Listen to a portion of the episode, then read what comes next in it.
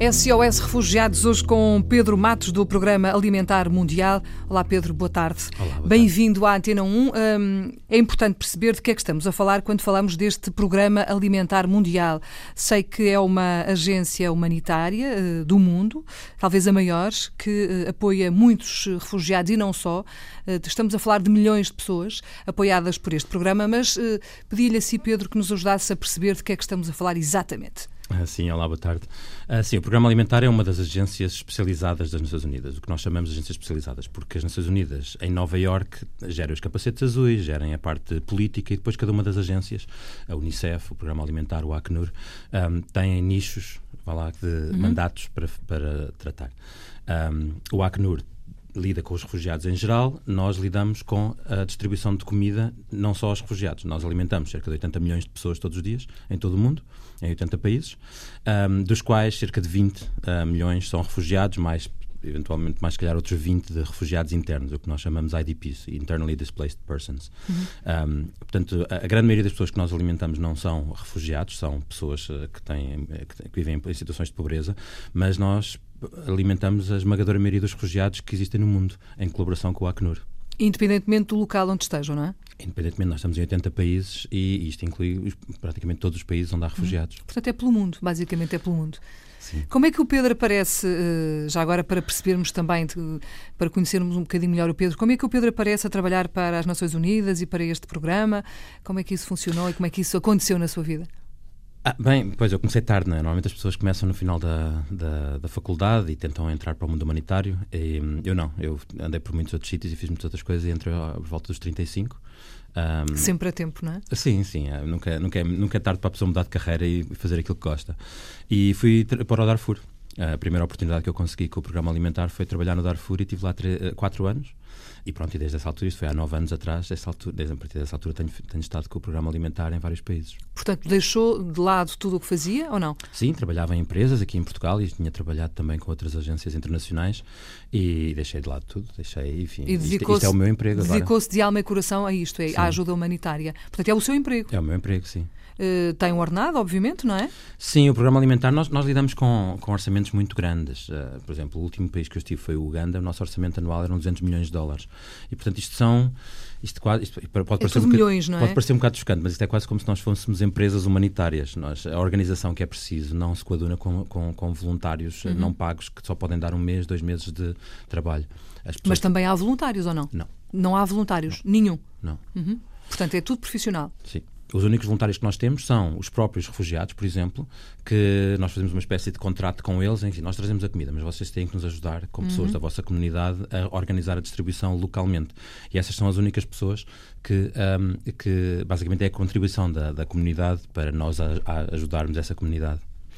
Estes nove anos, obviamente, que uh, já, o já, já lhe permitiram andar pelo mundo, não é? Uh, disse que começou no Darfur e depois, o que, onde é que já andou, o que é que já fez? Uh, eu, eu, tenho estado focado principalmente em África, portanto eu andei, eu tive no, é que será, não é? no Sudão, embora a maior parte dos refugiados não estejam em, África. A Mas a maior parte da pobreza de... está em África, não é? Uh, sim, há muita na, na, Ásia, mas a Ásia tem-se levantado, tem, tem vindo a, a levantar-se da pobreza nas últimas décadas. Um, e a África também, é de uma forma mais lenta. Uh, eu trabalhei no Darfur, portanto no Sudão, quatro anos, um, depois estive no Quênia, depois trabalhei nos nove países à volta do Quênia, uh, o Sudão do Sul, a Etiópia, o Djibouti, o Ruanda, o Burundi. Um, e, e agora nos últimos, o último sítio onde estive foi no Uganda, Uh, onde houve uma grande crise de refugiados vinda do Sudão do Sul. Uhum. E que nós vamos também, uh, enfim, abordar no próximo programa, isto porque, enfim, o tempo é muito curto, é muito escasso. E eu gostava muito também de perceber, uh, nessas suas deambulações pelo mundo e, sobretudo, por África, o que é que é mais importante para si? O que é que é mais prioritário? Obviamente que é alimentar as pessoas, não é? mas no dia a dia, quando se levanta da sua cama e vai trabalhar, o que, é que, o que é que pensa, o que é que lhe passa pela cabeça, o que é que consegue fazer aquilo como se fosse um trabalho normal, consegue dizer, eh, bom, agora vou trabalhar e depois ao fim de 7 ou 8 horas venho para casa e, e desligo. Como é que se gera tudo isso, essas emoções? Como é que é? No é fundo, eu quero saber como é que é, é o difícil, seu dia. É difícil desligar. Especialmente quando estamos no terreno, portanto, quando nós estamos numa, numa capital, o trabalho é mais parecido com o trabalho de escritório, porque tem a ver com a organização do trabalho uhum. em si. Quando nós estamos no, no, no, mais no, terreno, uh, mais perto do, dos problemas, os, uh, o trabalho é mais, é mais uh, direto com, a, com as populações e aí, e aí é mais difícil nós desligarmos. mesmo porque a maior parte das emergências que nós temos, e às vezes estamos em sítios que são perigosos e temos colegas que são raptados e temos colegas que são atacados, um, isso não tem hora, não é? ou às vezes temos um, há um incêndio qualquer num campo de refugiados que. Um, que queima, por exemplo, 100 uh, casas, junto com a comida que lá está, e nós temos que, no dia seguinte, temos que ir lá entregar, eh, repor, é? repor comida, uhum. porque senão as pessoas não têm comida para esse dia, não é? Porque as pessoas vivem um pouco da, da, pão, da, da mão para a boca. Um, sim, esses, eh, isso é, um, é uma espécie de alerta permanente quando se está na, na, mesmo no, no terreno, junto às populações.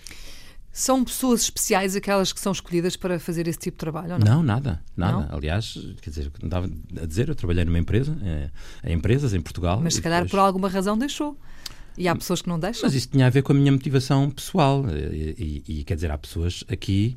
Por exemplo, eu nunca trabalhei aqui nos uh, ReFoods, no programa alimentares, nem, nos, nem nas ajudas aos, aos, aos sem-abrigo, nunca trabalhei. Portanto, há pessoas aqui que, sem nunca terem sido humanitários, como nós chamamos, fazem trabalho humanitário aqui em Portugal. E isso é uma, uma coisa que toda a gente pode fazer. Aliás, eu costumo dizer isso muitas vezes, que não é preciso ir a correr para um campo de refugiados e ajudar para fazer qualquer coisa, não é? Exato. Cá também se pode fazer. Exato. Pedro, Aliás, dizem uh... muitas vezes, meus amigos e a minha família dizem assim, mas há aqui tantos problemas para resolver, porque é que tu não voltas para cá? Exatamente. Um bocado, pronto, ah, de, com saudades, não é? Mas, ah, mas é verdade. E isso não vai acontecer brevemente? Uh, não, a não ser que haja um terremoto ou um tsunami em Lisboa. Esperemos que não. Esperemos que não. Mas, Pedro, uh, eu sei que a sua última experiência foi no Uganda. O Uganda, uh, enfim, é um Aliás, a situação toda em África, não só com os refugiados, é muito longínqua para nós. Nós ouvimos falar, mas conhecemos pouco. E aquilo que eu propunha hoje era uh, marcar um novo encontro consigo para uh, a próxima segunda-feira, para então conhecermos melhor a realidade do Uganda e o trabalho que foi feito por si e apresentarmos um bocadinho melhor esse, esse cenário. Pode ser? Está bem, combinado. Muito bem, então até para a semana. Adeus, até para a semana.